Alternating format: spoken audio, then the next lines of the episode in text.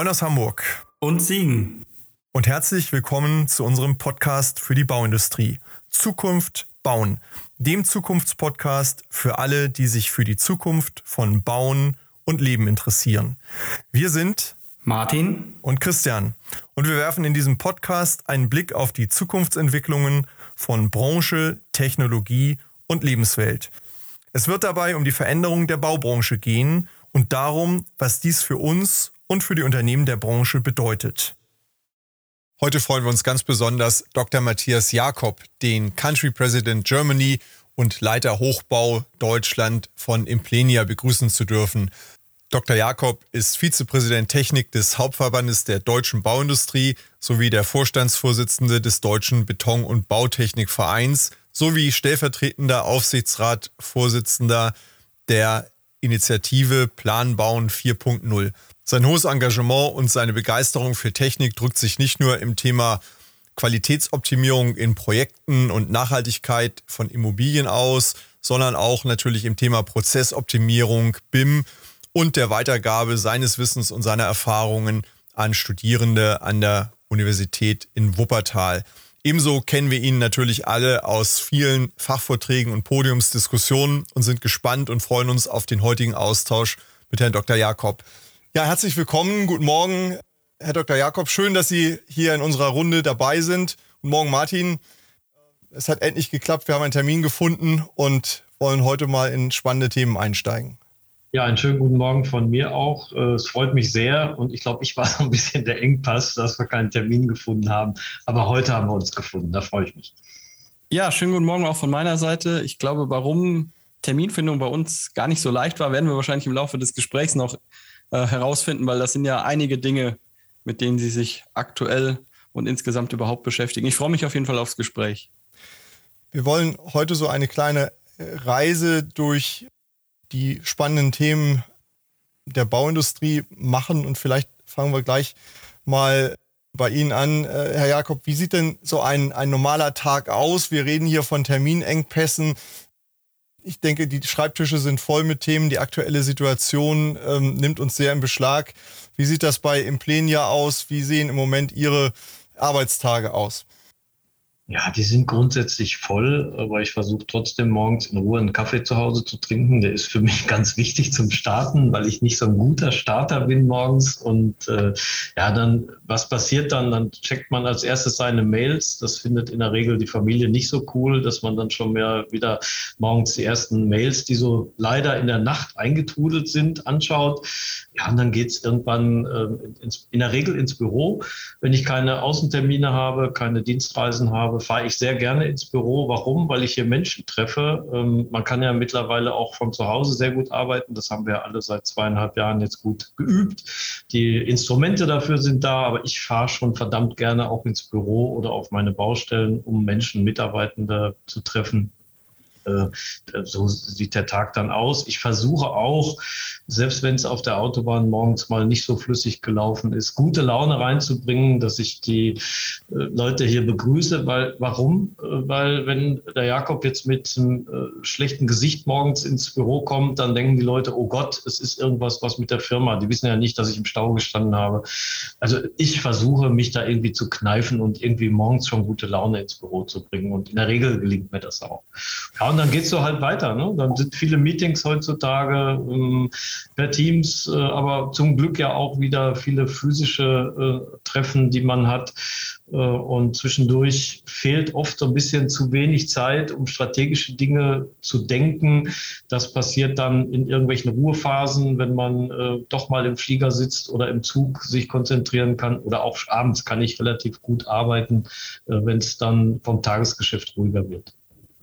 Also da sind ja schon mal zwei Themen drin, die ich sehr gerne höre. Erstmal, die Techniker vermissen trotz der Technik auch die Menschen und setzen da eine Priorität. Das ist natürlich, finde ich, eine ganz wichtige Botschaft auch bei aller Technisierung und allem äh, Distanzarbeiten und Online-Meetings sind, glaube ich, diese menschlichen Begegnungen doch ein ganz wichtiger Faden, der sich durch unser Berufsleben zieht und der, glaube ich, auch einen ganz, ganz hohen Stellenwert hat, um vor allen Dingen auch die Themen, über die wir heute ja auch miteinander reden wollen, nach vorne zu bringen. Das lässt sich sicherlich alles online vielleicht ähm, nachverfolgen und weiter bearbeiten, aber Brainstorming, gute Gedanken zusammen, da gehören meistens dann doch die Köpfe in einen Raum. Und dass es nicht langweilig ist, das äh, man ja auch den Worten und Sie haben eben das Wort Strategie und strategische Überlegungen angesprochen. Das finde ich auch eine ganz wichtige Botschaft, sich Zeit nehmen für diese Themen in diesem Rauschen des Alltags. Muss man diese Fluchten finden. Und wenn sie nur im Auto und in der Bahn sind, ist das schon mal besser als gar nichts. Aber ich glaube, in der heutigen Zeit brauchen wir auch Raum für diese Themen, ja, mit Menschen in einen Raum, um dann zu schauen, wo wollen wir eigentlich hin, wie sieht eigentlich der Kurs für die nächsten Tage, Wochen, Monate, vielleicht auch Jahre aus? Wie, wie, wie gelingt das mit der Mannschaft? Sie sind ja nicht der Einzige im Unternehmen, der beschäftigt ist. Da gibt es ja noch ein paar mehr Menschen, die wahrscheinlich ähnliche Themen haben. Wie finden Sie mit denen zusammen für diese Ruhephasen, äh, um mal in Ruhe nach vorne zu schauen? Ja, da muss man sich ganz äh, bewusst Zeitblöcke in den Kalender äh, reinbuchen äh, und da darf dann auch kein Tagesgeschäft in der Regel dazwischen kommen, dass man sich tatsächlich äh, kurze, knackige ähm, ja, Nachdenkphasen, dass man sich die selber verordnet. Ansonsten, man, ansonsten wird man schnell von dem doch zunehmenden administrativen Kram, der durch die Digitalisierung manchmal verführerisch immer mehr wird, ähm, und äh, dem Tagesgeschäft wird man aufgefressen. Also bewusst Zeitblöcke hereinnehmen äh, und manchmal auch spontan, wenn ein Mitarbeitender äh, ja mit einem Sorgengesicht hier reinkommt, muss man auch mal sagen, so jetzt lasse ich fünf äh, gerade sein und nehme mir jetzt für diesen für diese Person einfach Zeit und am Ende wird man dadurch belohnt, dass man auch vielleicht gemeinsam ein Problem kriegt und dieser Mensch dann doch wieder fröhlicher aus meinem Büro rausgeht, als er reingekommen ist. Das ist aber schwierig, aber man muss sich das immer wieder bewusst machen. In dieser bewegten Zeit, wenn wir das nochmal vielleicht betrachten, der menschliche Kontakt, das ist das eine, die Strategie, das andere, alle sind mit vielen Themen beschäftigt. Wie machen Sie das bei Implenia? Wie, wie versuchen Sie, die Menschen mitzunehmen auf veränderte Kurse, auf neue Wege? Das ist ja gerade in den Zeiten, wo vielleicht nicht so selbsterklärend ist, wie es weitergeht, wie wir mit den Themen umgehen, in einer doch größeren Organisation gar nicht so einfach. Wie, wie gelingt Ihnen das? Ja, wir haben bei Implenia grundsätzlich unsere vier strategischen Prioritäten. Das ist zum einen unser Portfolio, das sind unsere vier Divisionen, äh, Real Estate, also Projektentwicklung, dann der Hochbau, der Infrastrukturbereich und dann so die Nischengeschäfte, die haben wir in einer Division Spezialitäten zusammengefasst. Dann haben wir als Ziel profitables Wachstum, das ist ganz wichtig. Ähm, wachsen nur des Wachsens wegen ist Unsinn, sondern wir wollen profitabel wachsen. Die dritte äh, strategische Priorität ist Innovation. Das ist, glaube ich, ein Kernstück, äh, damit wir auch morgen und übermorgen überleben, wenn wir immer so bleiben, wie wir sind und nicht innovativ sind. Wenn das nicht in unserer DNA drin ist, äh, dann haben wir keine Chance. Und das vierte sind natürlich die Mitarbeitenden und unser, äh, unser, unsere Talente. Und dies muss eigentlich von jedem der Führungskräfte ähm, auch nachts um drei Uhr äh, auf der Tonspur genannt werden können. Und ganz wichtig, dass wir das nicht nur im Intranet irgendwo hinschreiben oder auf große Plakate in den Aufzügen ausdrücken, sondern das müssen wir Tone from the Top, das muss auch vernünftig, authentisch rübergebracht werden und dann gelebt werden, was dahinter steht, neben unseren Werten auch, die wir haben. Das ist absolute Führungsaufgabe von oben nach unten, dass diese Dinge authentisch und glaubhaft und verständlich auch rübergebracht werden. Und dann ähm, können wir auch in der Mannschaft ähm, von jung bis alt und von kurz dabei bis schon viele, viele Jahre oder Jahrzehnte dabei, können wir diesen Change-Prozess äh, dann auch ähm, rüberbringen. Aber das gesprochene Wort ist ganz, ganz wichtig und das versuchen wir natürlich auch digital zu unterstützen. Digitale Townhall-Meetings, wir machen äh, so BIM-Coffees, wo sich die Leute mittags beim Butterbrot einschalten können, wo über Building Information Modeling oder Lean Management so Talkrunden sind. Ähm, aber alles muss äh, mundgerecht sein und vor allen Dingen authentisch.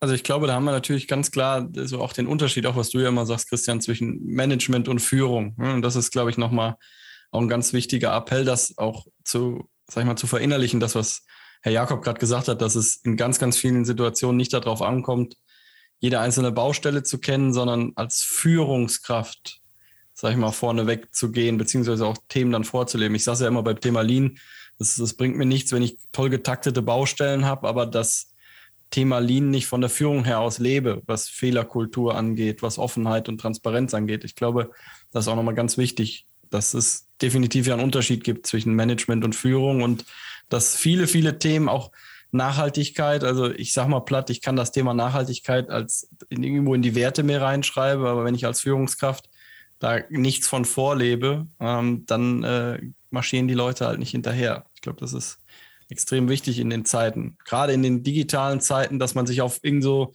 zwei, drei, vier, fünf Galionsfiguren im jeweiligen Unternehmen auch berufen kann.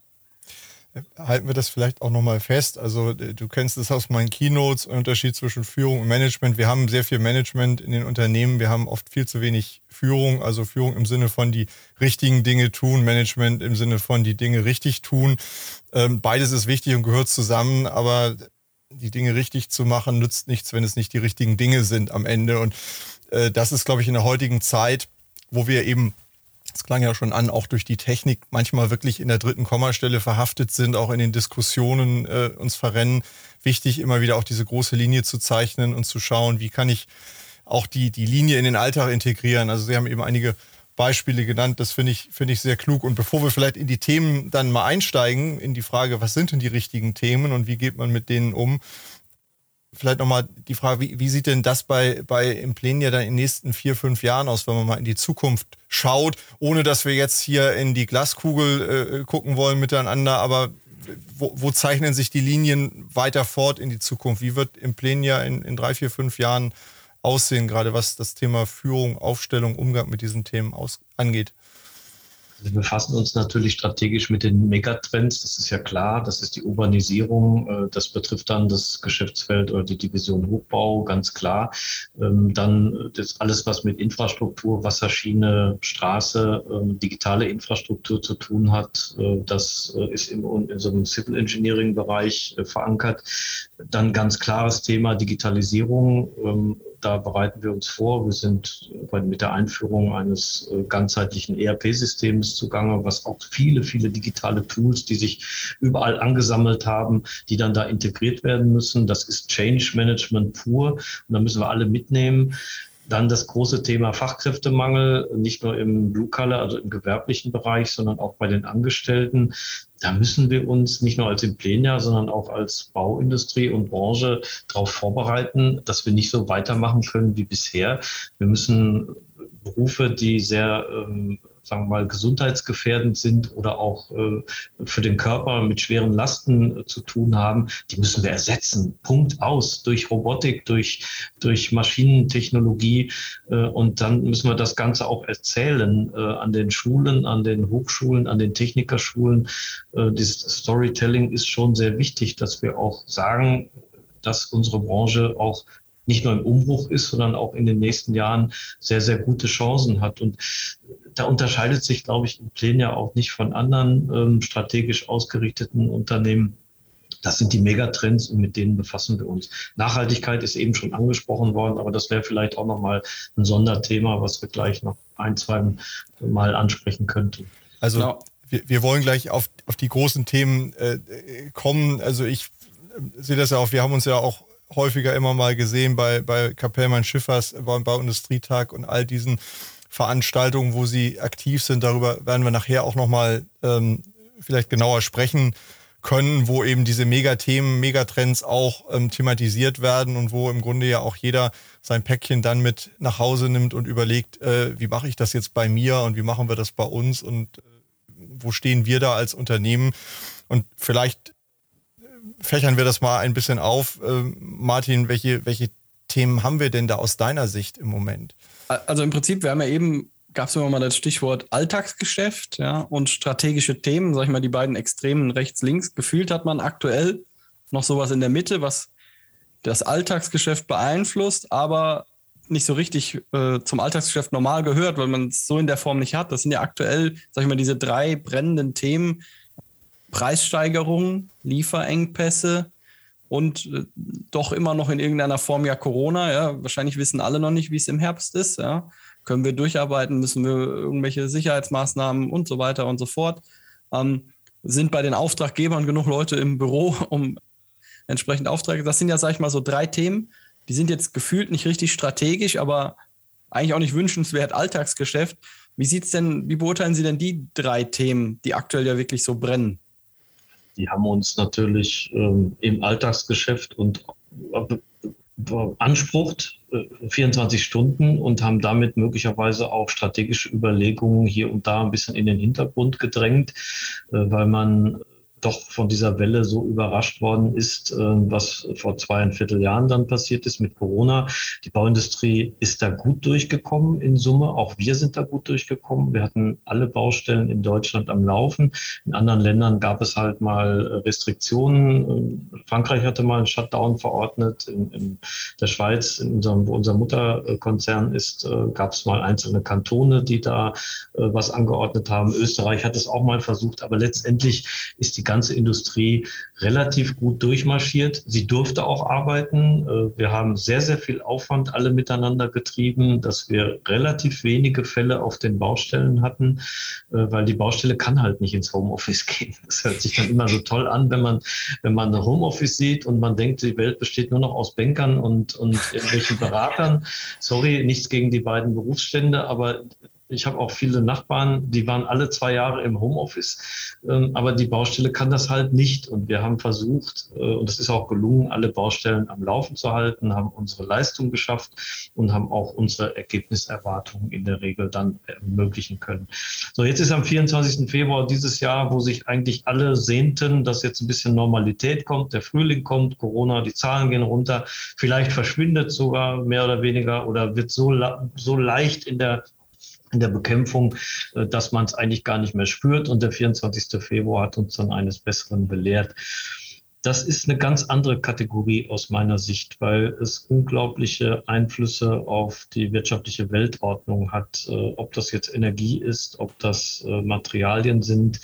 Und mittlerweile weiß jeder oder es wissen viel mehr in den Branchen, was alles dann doch aus dem ukrainischen und russischen und belarussischen Bereich äh, an Produktionskapazitäten äh, jetzt fehlt, äh, was vorher vielleicht gar nicht bewusst war. Du hast hier bei deinem deutschen oder auch westeuropäischen Lieferanten bestellt und ja gut, die Lieferkette die war irgendwie nicht so interessant, ähm, wenn es nicht äh, um, um sagen mal, Kinderarbeit oder um, um solche Themen geht, äh, ging. Da haben wir immer schon sehr darauf geachtet, dass Materialien nicht aus solchen Ländern kommen. Aber dass, ähm, sagen wir mal, die, die Aluminiumproduktion, dass die Stahlproduktion, dass vieles vom Eichenparkett äh, eben aus diesen Ländern gekommen ist und jetzt im Augenblick nicht mehr kommt und auch in absehbarer Zeit nicht kommen wird, das war ja schon vielen nicht so bewusst. Leider wird das Ganze doch nochmal durch Covid überlagert. Die Null-Covid-Strategie in China hat sicherlich da auch äh, zu beigetragen, dass ganze Chipfabriken äh, äh stillstanden. Jetzt der Konflikt, der immer noch schwelt mit Taiwan. Da mag man ja gar nicht dran denken, wenn da was eskalieren würde. Äh, da werden weltweit fast alle Chips, glaube ich, die Mikrochips hergestellt, die bei uns in jedem Gerät drin sind, natürlich auch in der Bauindustrie, in haustechnischen Anlagen. Da könnte noch was Größeres kommen, äh, wenn es da wirklich ähm, da nochmal eskalieren würde und sich die Situation verschärft. Also das ist im Augenblick Tagesgeschäft. Sie, Sie, haben vorhin vielleicht, um da noch einmal einzuhaken, ja auch gesagt, wir sollten Technik nutzen, um für uns äh, Arbeit zu erleichtern. Also ich, ich, unter anderem, ja, ich bin da auch ganz der Ansicht, wir müssen uns die Technik und diese Möglichkeiten als Chance und als unseren Freund ähm, irgendwo betrachten und sehen, wie wir mit den Chancen, die daraus entstehen, dann umgehen. Ich glaube, das kann man hier ja auch so sagen. Hier haben wir Krisensituationen und Zwänge, die mit mal entstehen wo wir kreativ werden müssen und überlegen, wie gehen wir damit um. Ja, jetzt haben wir irgendwie ein, ein Lieferkettengesetz, das viel gescholten ist und mit einem Mal haben wir die Notwendigkeit leider aus ganz anderer Richtung, uns mit all diesen Themen äh, zu beschäftigen. Also viele Dinge äh, geraten in Bewegung und ich denke mal, wir, wir müssen das auch unternehmerisch als Chance sehen, auch wenn der Grund vielleicht kein schöner dafür ist, zu sehen, wie stellen wir uns für die Zukunft besser, resilienter, äh, intelligenter auf Ich höre bei meinen Kunden äh, aus der Automobilindustrie, dass man äh, Waschmaschinen kauft, um dort die Chips auszubauen und sie in Automobile zu setzen. Also da, da äh, das ist die Art von Kreativität, die finde ich zwar sehr schön, wenn man, wenn man mit der Krise so umgeht, das kann aber ja nicht das Modell der Zukunft sein, dass wir äh, überlegen, ob ich aus einer Waschmaschine noch irgendwie eine Steuerungseinheit für ein Auto machen äh, kann und wir am Ende nachher alle äh, mit schmutziger Wäsche äh, durch die Gegend laufen. Ne? Also wie, wie, gehen wir damit, wie gehen wir damit um? Ähm, was, wie, wie, wie, gehen Sie bei im, im Plenia im Moment daran oder auch vielleicht mit dem Blick auf die Branche? Ähm, ja, die haben ein gutes Stichwort äh, genannt. Ähm, äh, wie, wie, gehen wir mit Lieferanten um? Und ich glaube, der Trend wird mehr dazu hingehen müssen, dass wir auch äh, Partnerschaften mehr leben, nicht nur mit unseren Kunden, mit unseren Nachunternehmern, sondern auch gerade mit den Lieferanten. Da sind wir relativ gut aufgestellt. Das ist nicht immer im Unternehmen von allen geliebt gewesen, dass wir so Rahmenverträge machen und Sachen bündeln, weil der Einzelne denkt ja doch, dass er die drei Schrauben und den Quadratmeter irgendwas günstiger äh, regional kaufen kann. Aber gewisse Dinge ähm, kann man nicht bündeln. Äh, das ist äh, im Projektgeschäft ebenso. Und andere Dinge kann man schon bündeln. Und damit haben wir sehr früh begonnen, auch als eines äh, unserer strategischen Dinge aus dem Bereich Procurement, dass wir große Rahmenvertragspartner haben, so dass wir im Augenblick noch die Lieferketten bei uns einhalten können. Ob das noch morgen und übermorgen äh, funktioniert, weiß ich nicht, aber bislang schlängeln wir uns auch durch diese Krise als Implenia relativ gut durch. Das geht natürlich nicht, wenn man sagt, Geiz ist geil und man sucht immer jede Woche wieder einen neuen Lieferanten, der nochmal drei Cent wieder günstiger ist und man interessiert sich nicht dafür, wo die Klamotten herkommen. Das funktioniert so nicht. Und dieses Partnerschaftliche ist sowieso was, was ich als den richtigen Weg sehe, auch mittlerweile als den einzigen, ähm, auch im Projektgeschäft, ähm, über das wir gleich bestimmt auch noch sprechen können, diese Trennung zwischen Planung und Ausführung in der Bauindustrie, die ist ausgelebt. Sorry, also werden wir äh, interdisziplinärische Dinge nicht mehr ähm, bewegen können. Dafür ist die Welt und auch die Bauwelt zu komplex geworden.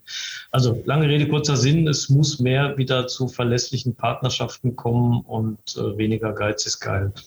Also ich glaube, das ist ja auch so ein Thema, was, was wir auch, ich sage jetzt einfach immer noch aus alter Gewohnheit, wir als, als Bauindustrie ja eigentlich auch immer gerne von den Auftraggebern wollten, dass nicht nur der Preis zählt, sondern auch gewisse andere Komponenten. Und im Prinzip muss man das ja auch dann weiterleben in die andere Richtung. Ja, also dass ich nicht nur auf den Preis schaue. Und ich glaube, da wird spätestens jetzt beim letzten, hoffe ich, der Groschen fallen, dass es nicht nur darauf ankommt, wie günstig ist der Nachunternehmer, sondern wie zuverlässig ist der Nachunternehmer oder in Anführungszeichen, wie loyal ist er auch? Ja, wenn er sich jetzt zwei, drei Aufträge aussuchen kann, guckt er vielleicht auch in die Zukunft und die Vergangenheit und sagt, weißt du was, mit, nehmen wir jetzt mal Ihr Beispiel mit Implenia, da bin ich gut behandelt worden und ich weiß, wenn ich jetzt dem loyal gegenüberstehe, dann werde ich auch die nächsten fünf Jahre weiterhin gut mit dem arbeiten können. Ich glaube, das ist so, das müssen, glaube ich, alle verstehen, dass es nicht darum geht, sich gegenseitig immer noch auszupressen, weil das will ja auch die Bauindustrie als oder die GUs auch nicht von den Auftraggebern haben. Das sind ja die Ansätze der Partnerschaftlichkeit. Und das muss man natürlich dann in beide Seiten oder in beide Richtungen leben. Ansonsten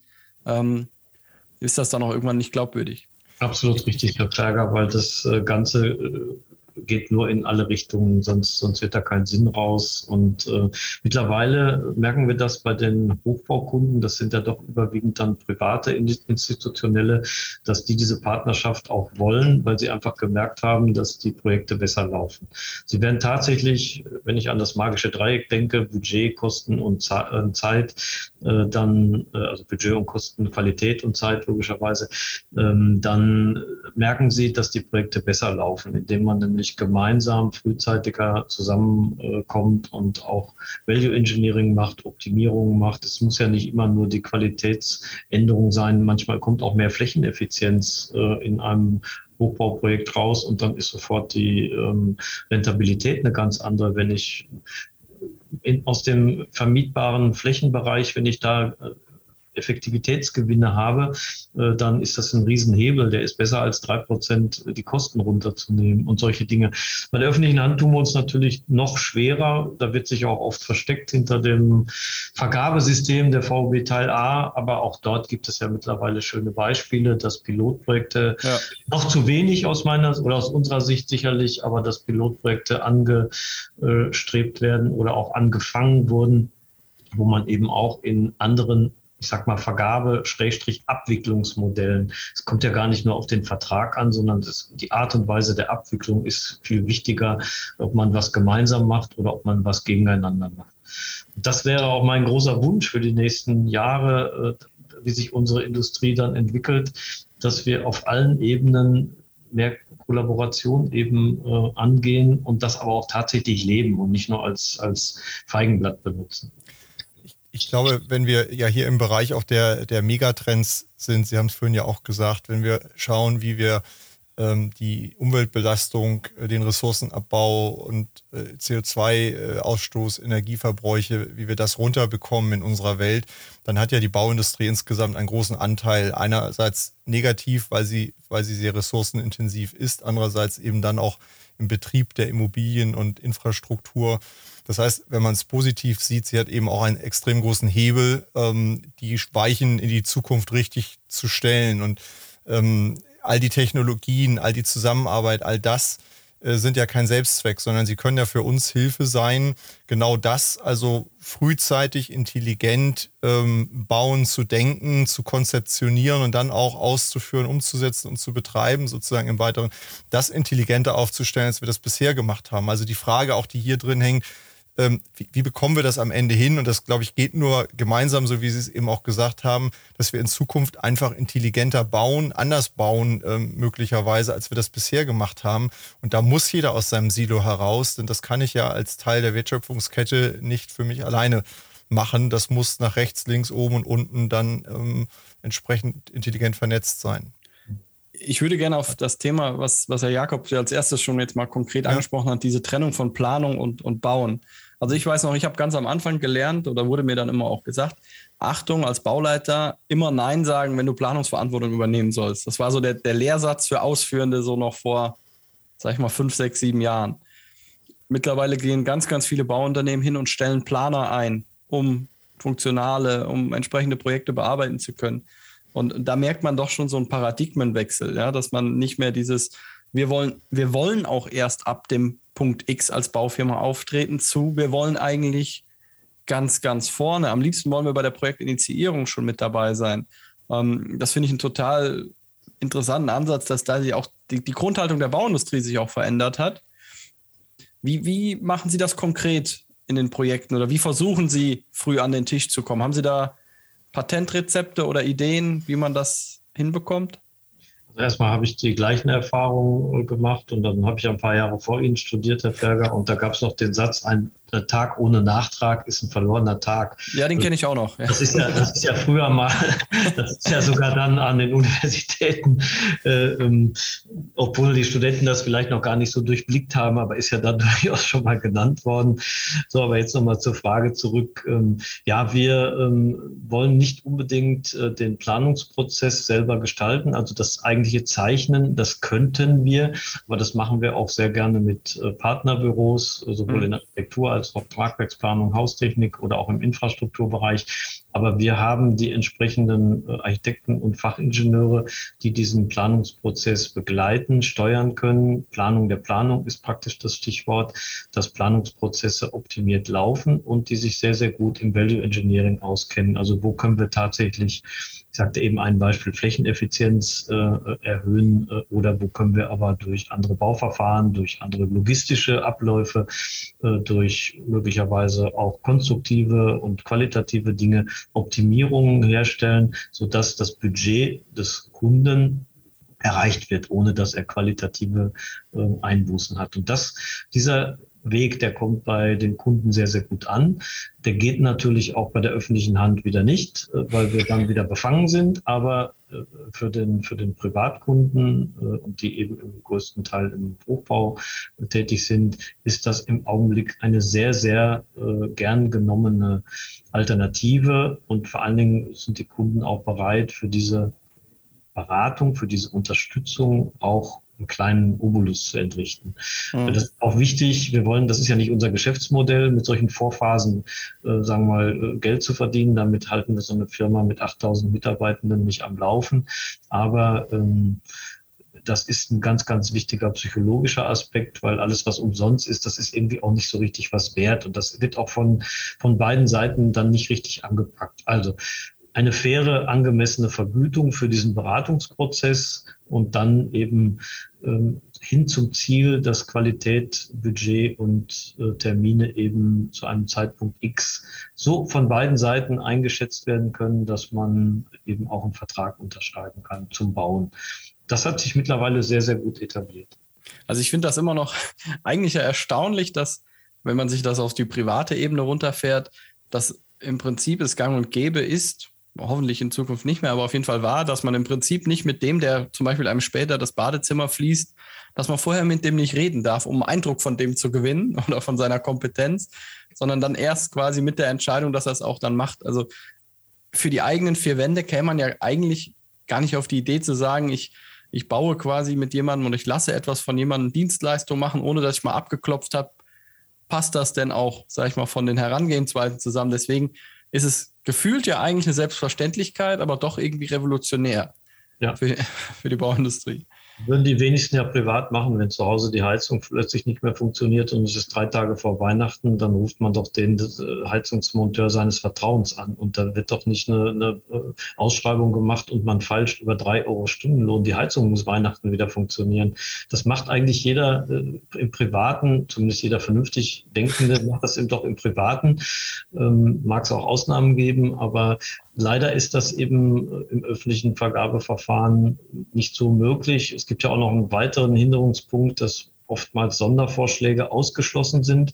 Das heißt, das Know-how, was die Baufirmen äh, neben einem Hauptangebot dann in sogenannten Nebenangeboten einbringen könnten, um Dinge zu verändern, zu verbessern, äh, Termine zu verkürzen, äh, Risiken zu minimieren sind oftmals nicht erlaubt. Und das ist eigentlich ein ganz, ganz schlechter Trend, der die letzten Jahre, Jahrzehnte entstanden ist. Und da müssen wir ganz schnell wieder von wegkommen, weil es ja noch nicht so gelingen wird, dass wir von heute auf morgen nur kooperative Modelle auch mit der öffentlichen Hand hinbekommen. Aber das Bau-Know-how, was ja wirklich vorhanden ist, das muss auch in die ähm, Angebote wieder hineinfließen können.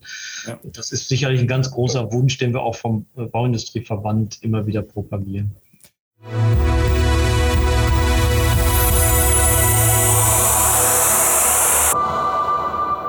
dieser Stelle ein kurzer Hinweis in eigener Sache für diejenigen unter unseren Zuhörern, die sich gerade in ihrem eigenen Unternehmen mit relevanten Zukunftsfragen befassen und die deren Ausgestaltung und die Umsetzung von Lösungen beschleunigt und ergebnisorientiert für den Erfolg vorantreiben wollen. Sprechen Sie gern Martin Ferger für Themen zu Lean, BIM, Digitalisierung und Prozessoptimierung über www.ferga-consulting.de und mich, Christian Haag, zu strategischer Transformation, Strategie, Führung und Sparring für Top-Entscheider über www.christianhaag.de an. Im Rahmen dieses Podcasts, aber auch darüber hinaus, tragen wir gern als Speaker in Präsenz oder online zur Inspiration Ihres Publikums im Rahmen Ihrer Veranstaltungen bei. So oder so freuen wir uns auf und über regen Austausch mit Ihnen und euch. Nehmen Sie, nehmt einfach Kontakt zu uns auf.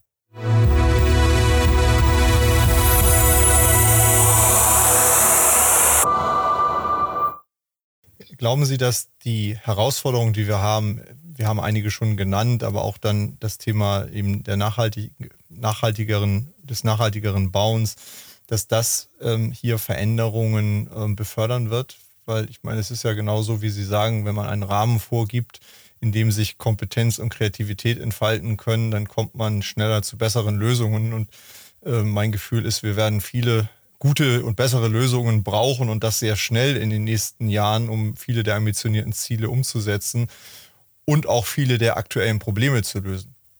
Wenn wir eine enkeltaugliche Zukunft bauen wollen, werden wir an anderen Methoden, was das Thema Nachhaltigkeit angeht, nicht vorbeikommen.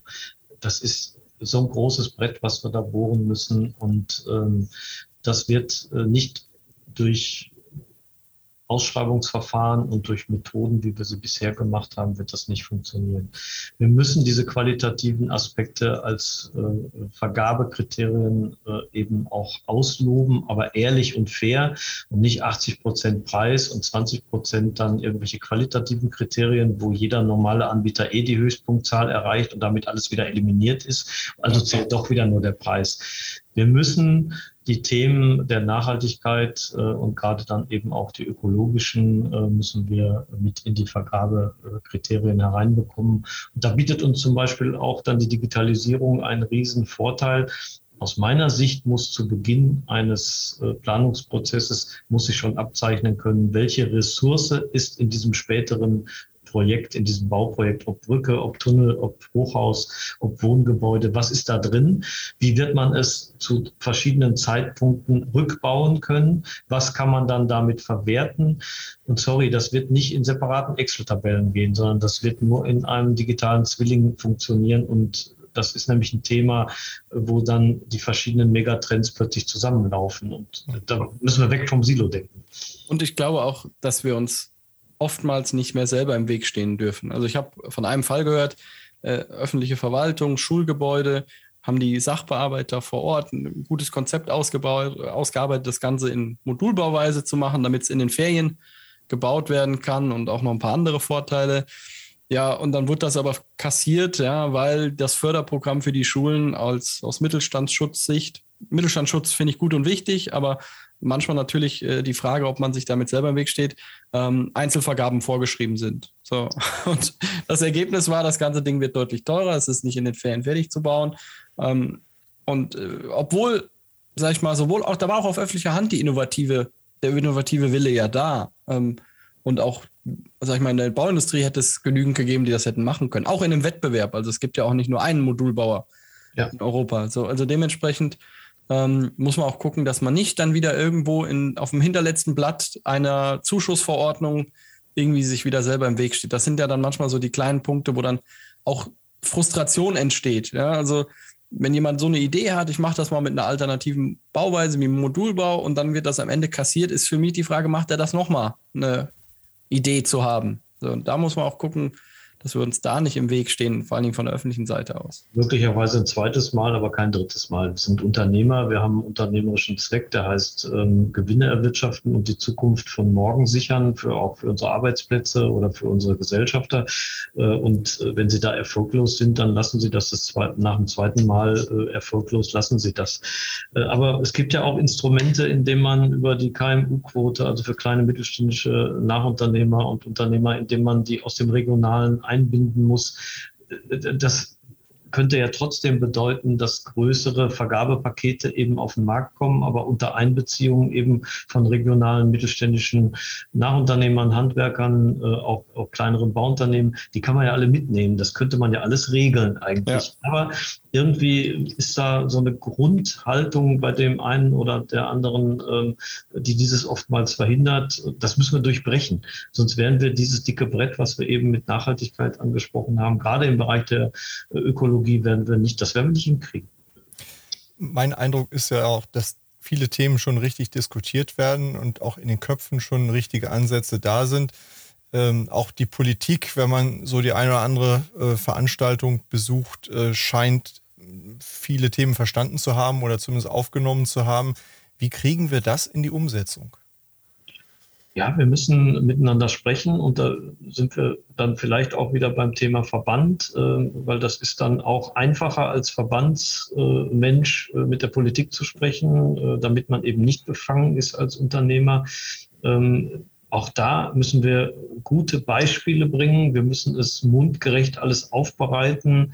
Äh, der Dialog ist wichtig äh, und, und nur gegenseitig sich Vorwürfe zu machen, ist der falsche Weg. Äh, da können wir der eine gegen den anderen irgendwelche Post- oder Presseartikel schreiben. Das bringt nichts. Mittlerweile gibt es ja doch vermehrt Veranstaltungen, wo man in den Dialog kommt und wo man auch gut gelaufene Praxisbeispiele eben vorträgt. Das ist total wichtig. Da sind wir wieder beim Storytelling, wie in einer eigenen Firma müssen wir das auch mit der Gesellschaft, mit der Politik, mit ähm, ähm, Bürgerinitiativen, die es hier und da gibt, da müssen wir in einen ordentlichen Dialog kommen.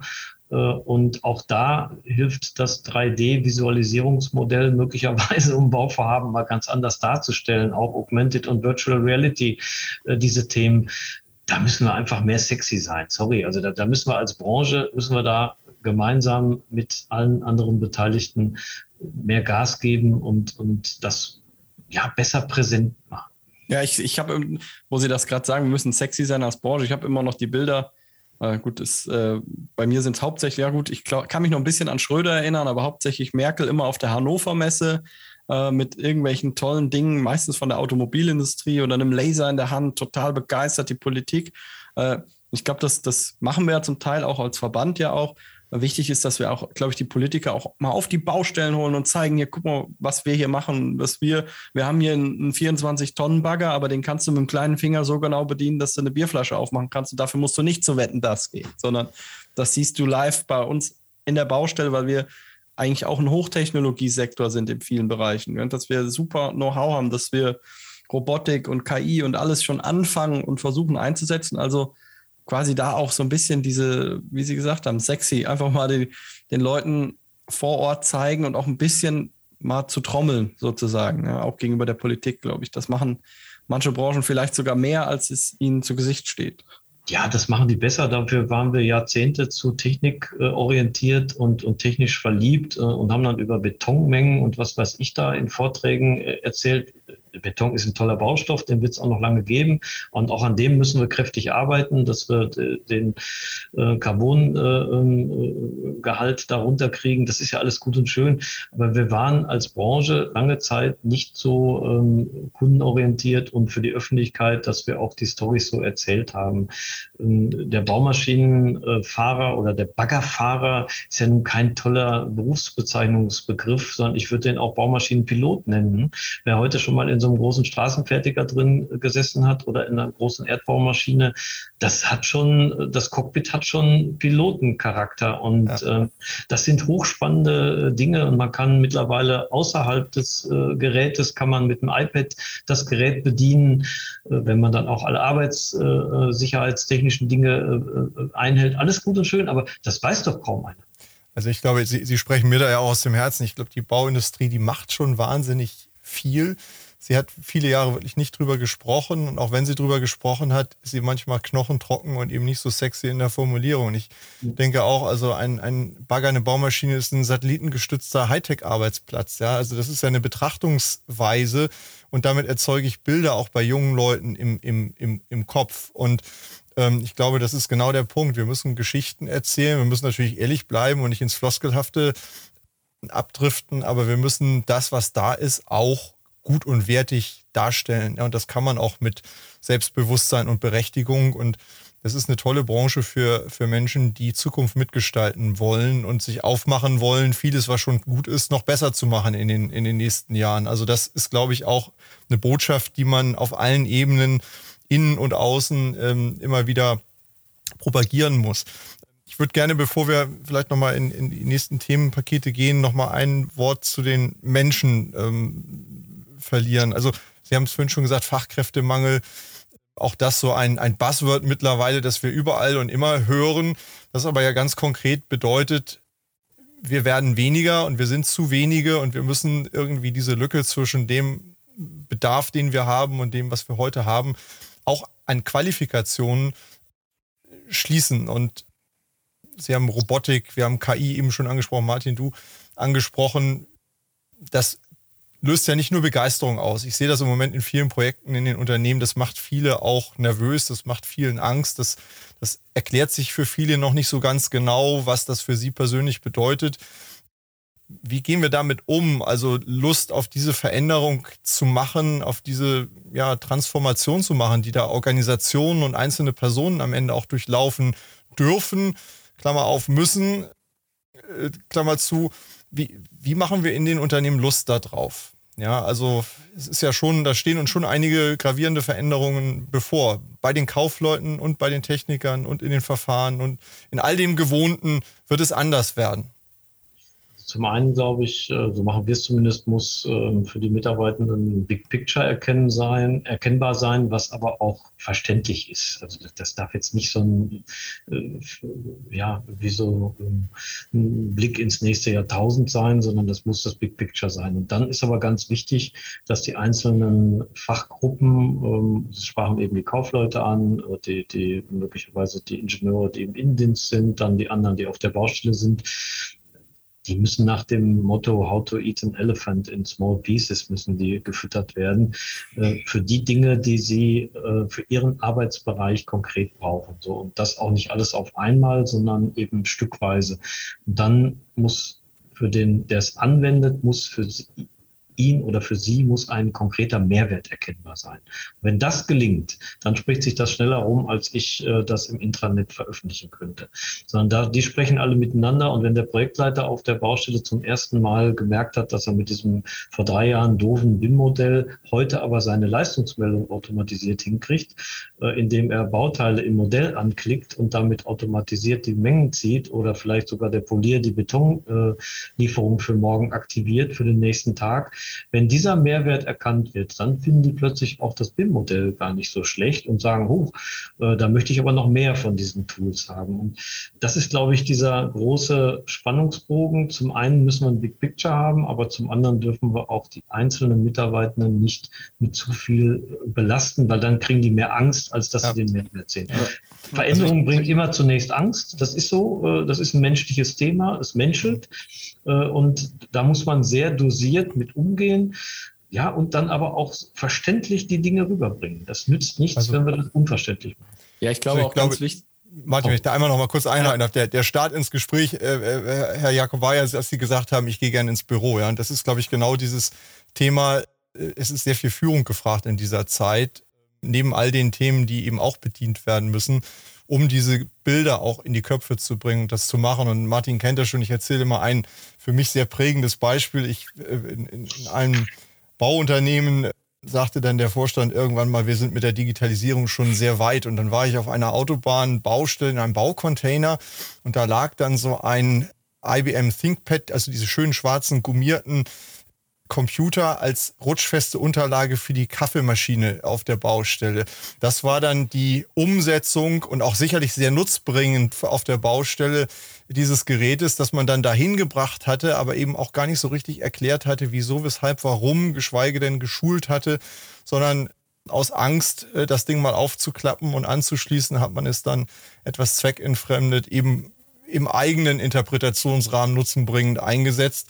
Das war aber, glaube ich, nicht ganz im Sinne des Erfinders. Und ich glaube, dazwischen gehört eben diese Geschichte, dieses Mitnehmen der Menschen, damit das dann am Ende eine rutschfeste Unterlage könnte man wahrscheinlich günstiger kaufen als. Tag, ich lege noch einen drauf. Ja. Man, man, hätte es auch für die Zwiebeln, für die Mettbrötchen, für die Baubesprechung haben können, äh, dass man die darauf als Schneidebrett benutzt. Also jetzt sind wir bei dem Klischee, aber es ist schon was Wahres dran. Ja. Es ist nichts, wenn wir die Baustellen mit Zeug ausstatten äh, und sie nicht anleiten und sie den Nutzen nicht sehen. Ja. Umgekehrt, ja, glaube also ich, wenn der Nutzen erklärt ist, dann, dann wird das sofort benutzt. Ja? Also das, das, das ist manchmal ein ganz kleiner Schritt. Also ich glaube auch, dass oftmals, ich weiß nicht, ob Ihre Erfahrung da ähnlich ist, bei der Entscheidung für eine Software oder auch gerade wenn man ein großes Unternehmen ist, dann kann man ja oft mit den Softwarehäusern auch nochmal ein Wörtchen mitreden, was man gerne noch an Sonderwünschen hätte oder was adaptiert werden muss. Da machen wir uns immer richtig viel Arbeit, ja, und wollen die 100% Lösung, die zu 100% perfekt funktioniert und alles abdeckt.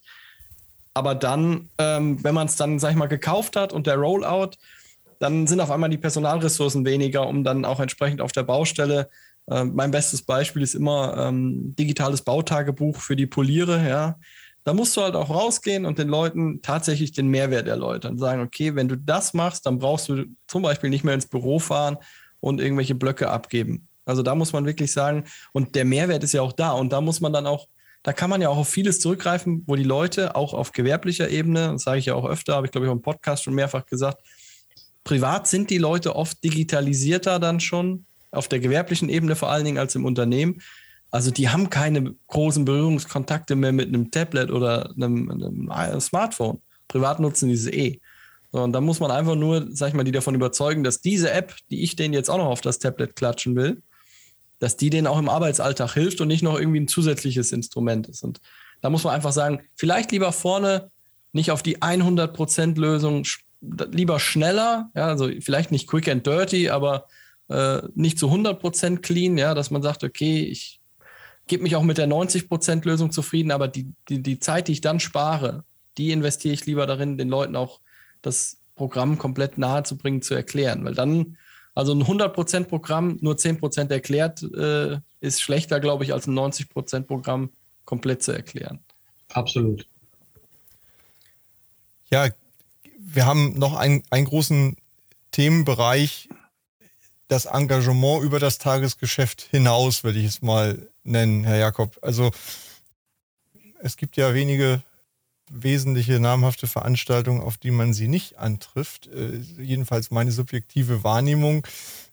Da ist immer jemand, der was zu sagen hat zu vielen der Themen, die wir jetzt eben auch schon äh, angesprochen haben. Sie sind im Bauindustrieverband hoch engagiert, Sie sind im Betontechnikverband hoch, hoch engagiert. was steckt dahinter, was machen Sie da, warum machen Sie das eigentlich und warum ist das vielleicht auch eine gute Idee für andere möglicherweise, sich zu engagieren. Sie haben es vorhin schon mal anklingen lassen, ich kann manchmal in einer anderen Rolle anders sprechen, aber äh, nehmen Sie uns mal mit. Ja, zum einen bin ich ja schon doch äh, ein paar Jahre in der Bauindustrie tätig und da sammelt man das ein oder andere äh, so äh, an, an Ehrenämtern sammelt man da an.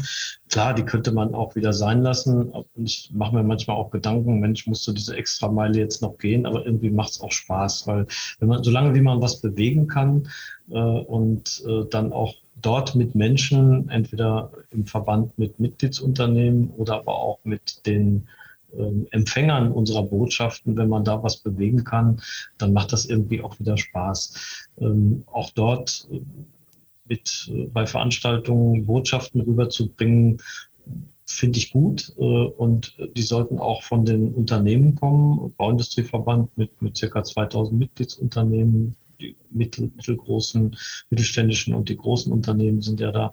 Das ist schon äh, eine gewichtige Stimme, die wir da haben und äh, die sollten wir eben auch ausnutzen da bin ich für den Bereich Technik zuständig als Vizepräsident und diese Position war halt gekoppelt mit dem Vorsitz beim Deutschen Beton- und Bautechnikverein. Das habe ich so, das habe ich so von meinem Vorgänger dann geerbt äh, und das sind manchmal so Verknüpfungen. Aber auch das macht äh, wirklich äh, Bock, weil wir uns da auch mit Dekarbonisierung des Haupt Betonbaustoffes eben beschäftigen, äh, aber auch eben mit anderen Bauverfahren, mit schlankeren Baumethoden. Und da ist natürlich auch der Austausch mit äh, äh, den Planungsingenieurbüros und auch mit Lieferanten aus der Zementindustrie, äh, mit äh, Wettbewerbern ist da, sag mal, äh, auf Verbandssicht oder Aufsicht ein, ein Austausch möglich, indem man konstruktiv eben auch über neue Bauverfahren, neue Baumethoden, neue Baumaterialien nachdenken kann. Und das geht im Verbund eben einfacher als alleine.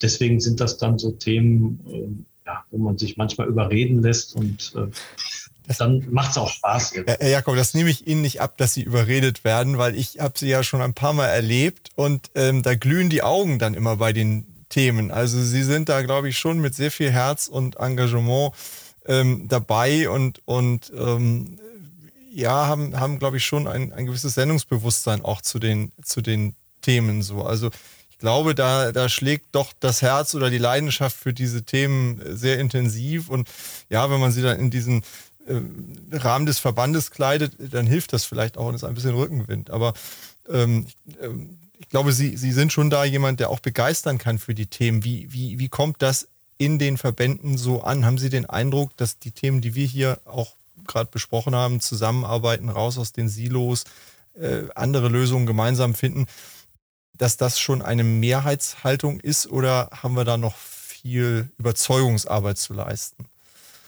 Nein, in den Verbänden ist das, also beim Bauindustrieverband ist das durchaus äh, schon ähm, eine, eine Mehrheitsmeinung äh, und deswegen macht das dann auch Spaß, wenn man da Verbündete bekommt. Ist schön zu hören, wenn ich da begeistern kann. Ich gebe mir zumindest Mühe, das eben auch authentisch rüberzukriegen. Ähm, und äh, da ist schon eine Mehrheit da und im Deutschen Beton- und Bautechnikverein ist halt ganz klar das Wort Beton drin und da befassen wir uns intensivst mit der Zukunft des Bauens. Wir haben ja nächstes Jahr unser Jubiläumsjahr, 125 Jahre. Äh, da wollen wir es nochmal richtig äh, mit, mit auch ein paar Innovationen, die wir da vielleicht vorstellen und oder auch weiterentwickeln wollen ab dem Zeitpunkt, wollen wir es krachen lassen. Ähm, das ist schon ähm, eine Sache, wo wir sehr viele Verbündete haben. Wie, wie erklären Sie denn einem Kaufmann wie mir, wo sich, wie sich der Beton von heute oder morgen vom Beton von vor 125 Jahren unterscheidet? Dem Martin müssen also wir es nicht erklären, der weiß es bestimmt denke ich. Ja, es gibt verschiedene Ansatzpunkte. Es sind dann einerseits natürlich die Zuschlagstoffe. Unser Problem ist ja auf der einen Seite der Kiessand, der auf der Erde nicht mehr so verfügbar ist. Und das zweite ist der Zement, der eben sehr viel Energie und damit auch CO2 in der Herstellung benötigt. Da müssen uns andere Zuschlagstoffe einfallen. Äh, dann müssen uns aber auch andere Baumethoden einfallen. Es ist jetzt ja nicht nur der Holzbau, äh, der plötzlich die, die Probleme alle löst, aber äh, Teilweise der Holzhybridbau zum Beispiel ist eine schöne Alternative, um auch Beton zu sparen. Dann müssen wir sehr, sehr Obacht geben, dass wir das mit den Normen nicht übertreiben, dass wir zu, äh, ähm, ja, zu überdimensionierte Bauteile und auch über, überdimensionierte Druckfestigkeiten produzieren, die man für ein mhm. gewisses Bauteil gar nicht braucht. Und wenn man die dann, die Themen alle zusammen addiert, äh, dann kommen da nicht zwei Prozent weniger äh, CO2 raus, sondern da kann man schon im zweistelligen deutlichen Bereich äh, Pünktchen sammeln. Und da, das müssen wir an verschiedenen Stellen anfassen, das Thema. Es ist nicht trivial, aber auch das geht im Verbund mit anderen geht es eben besser, als wenn einer alleine darum vorwerkt ich glaube, gerade bei, bei der Betonthematik und dann haben Sie gesagt, Normen und Richtlinien und auch was, was man darf bei neuen Projekten, da kommt es ja nicht nur auf das Thema an, wie verbessere und optimiere ich den Beton, den ich in Zukunft neu kreieren muss, sondern was kann und darf ich auch mit dem Beton machen, der jetzt schon in Gebäuden ist, die ich wieder rückbaue. Und da muss man sich ja auch Gedanken machen, wie viel RCL-Zuschlagstoff, wie viel darf ich auch vielleicht aus dem Beton, der schon da ist, direkt wieder irgendwie einbauen? Darf ich, also beste Beispiel äh, kennt man ja noch aus, aus der äh, Vorwendezeit mit den klackernden Autobahnen im Osten. Ja, im Prinzip der Gedanke, die Betonplatte, die am Haus ist, das quasi die gleiche ist wie auf der Straße, ja, gefühlt geht man ja jetzt vielleicht wieder, also jetzt nicht so, wollen wir das, den Fahrkomfort wollen wir nicht haben, aber dass man vielleicht sagt, ich baue eine Fertigteilplatte aus einem Hochhaus raus, was kann ich jetzt mit der machen, vielleicht ohne die erstmal komplett kaputt trümmern zu müssen, ja? kann man daraus vielleicht die nächste Fertiggarage für ein Einfamilienhaus bauen? Und also einfach sich vielleicht auch Gedanken machen, wo muss ich vielleicht gar keinen neuen Beton kreieren? Und da sind ja auch mittlerweile interessante Ideen auch durch die entsprechenden Verbände da. Also ich glaube, da geht es auch stark in die Richtung, sich einfach, wir haben eben darüber gesagt, nicht die Dinge nur besser machen, sondern auch die richtigen Dinge machen. Und da spielen ja auch die Themen Recycling auch eine große Rolle. Absolut, ähm, weil die ähm, graue Energie, die wir in, den, in der gebauten ähm, Infrastruktur und auch in den äh, gebauten Immobilien haben, das nützt ja nichts, wenn wir die jetzt äh, zerschreddern und, und dann als, als äh, Unterbau im, im Straßenbau einsetzen und dann neue Gebäude bauen, die wieder, ähm, sagen wir mal, CO2 verbrauchen. Also das ist sicherlich ein ganz, ganz großes Feld, dass wir auch intelligente und sinnvolle energetische äh, und bauliche Sanierungen machen, da wo es Sinn macht oder Dinge halt zurückbauen. Und hoffentlich ist es dann äh, in 20 Jahren so, dass wir Dinge, die wir jetzt in den nächsten fünf Jahren gebaut haben, dass man die auch wieder so demontieren kann und weiterverwenden kann, wie Sie es gerade gesagt haben, Herr Ferger. Aber das ist in den Gebäuden der Vergangenheit leider so häufig noch nicht der Fall, zumal auch viele Materialien dann miteinander so verbunden sind, dass man sie nicht mehr trennen kann, verklebt mit irgendwelchen unsinnigen, aus heutiger Sicht unsinnigen Klebstoffen äh, und, und so dass man das gar nicht mehr trennen kann. Auch da müssen wir sehr intelligent äh, für die Zukunft planen und diese Materialien dann so verbinden, dass man sie eben auch wieder entkoppeln kann. Das ist ein ganz, ganz wichtiges Feld. Interessant, auch hier nochmal die Begrifflichkeit. Wir sprechen von grauer Energie, auch kein schönes Wort eigentlich. Ja, also das ist so, als wenn wir von Abfall und nicht von Wertstoffen sprechen. Auch hier vielleicht sollten wir uns einfach mal eine neue Bezeichnung ausdenken, um das auch als werthaltig äh, zu beschreiben und damit vielleicht auch wieder anzufangen, andere Bilder in den Köpfen zu erzeugen.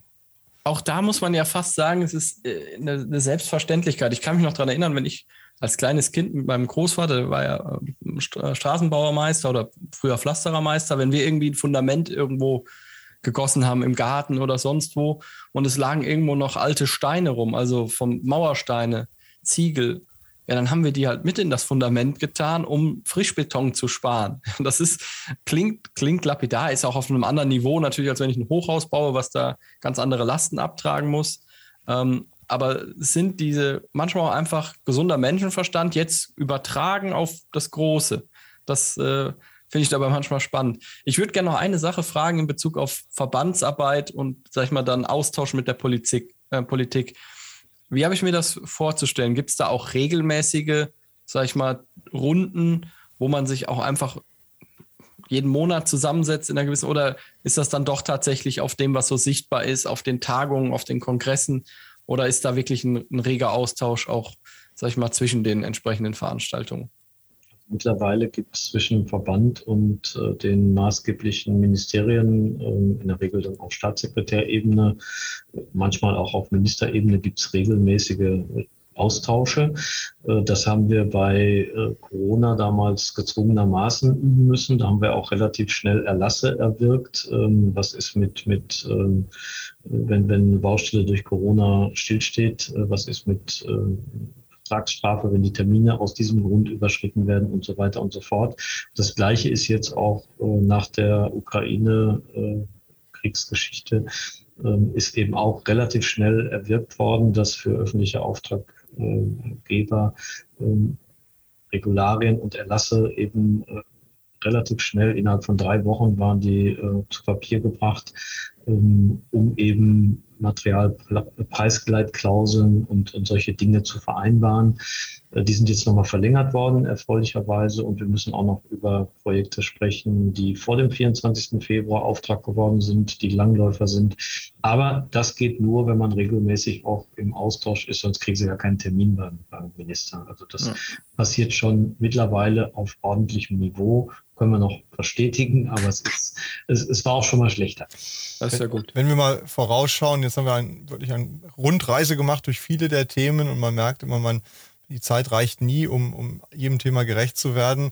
Aber wenn wir nochmal nach vorne schauen äh, und Sie hätten ein paar Wünsche frei, was, was würde passieren in den nächsten zwei, drei, vier, fünf, fünf Jahren, damit die großen Themen sich nach vorne bewegen? Äh, wir können das als, als neue Rubrik, Martin, mal einführen. Wunscherfüllung hier im, im, im Podcast. Ja. Mal gucken, ob wir das umsetzen können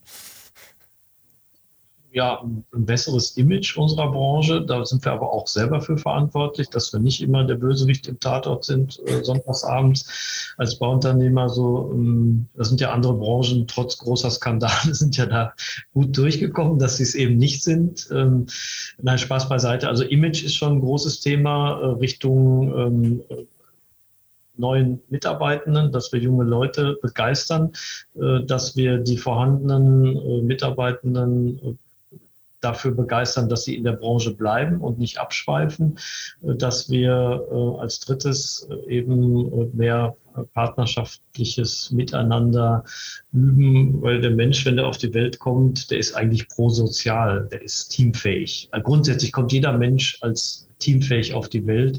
Und leider wird das dann im Laufe der Zeit ein bisschen vergessen und es kommt abhanden. Und dafür war die Bauindustrie auch leider immer ein, ein Beispiel, dass man sehr konfrontativ, aus welchen Gründen auch immer miteinander umgegangen ist. Also diese Partnerschaftlichkeit und Teamfähigkeit auf allen Ebenen, das wäre ein großer persönlicher Wunsch von mir, weil ich, ich ticke so und ich bin immer Mannschaftssportler gewesen und, und bin teamfähig und möchte das eigentlich auch, dass unsere Branche das ist. Also Tore schießt man nur gemeinsam, könnte man sagen, um es dann mal in die Sportsprache ja. zu übersetzen ja, nützt nichts, wenn nur der Mittelstürmer da ist äh, und äh, hinten kein vernünftiger Sechser oder auch die Außenstürmer oder die Außenverteidiger. Sehr gut. Also ganz, ganz herzlichen Dank für dieses spannende und, und einsichtsreiche Gespräch und natürlich auch viel Erfolg für die Umsetzung auch im eigenen Hause dieser ganzen wichtigen Themen. Also die Langeweile im Büro wird nicht einkehren und auch online nicht. Und es wird bestimmt auch einige strategische äh, Überlegungen auf der einen oder anderen Autofahrt bedürfen, um die Dinge weiter zu bewegen. Viel Erfolg dabei und wir würden uns freuen, wenn wir den Dialog irgendwann mal wieder fortsetzen können, wenn es neue spannende Entwicklungen gibt.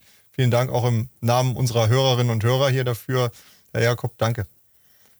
Ja, Vielen Dank. Herr Hacker Ferger hat Spaß gemacht und gerne äh, an anderer Stelle irgendwann weiter der Dialog. Tschüss. Tschüss. Danke. Vielen Dank auch von meiner Seite, hat wirklich Spaß gemacht. Supi. Tschüss. Tschüss. Vielen Dank an Sie und euch fürs Zuhören bei Zukunft bauen, dem Zukunftspodcast für die Bauindustrie.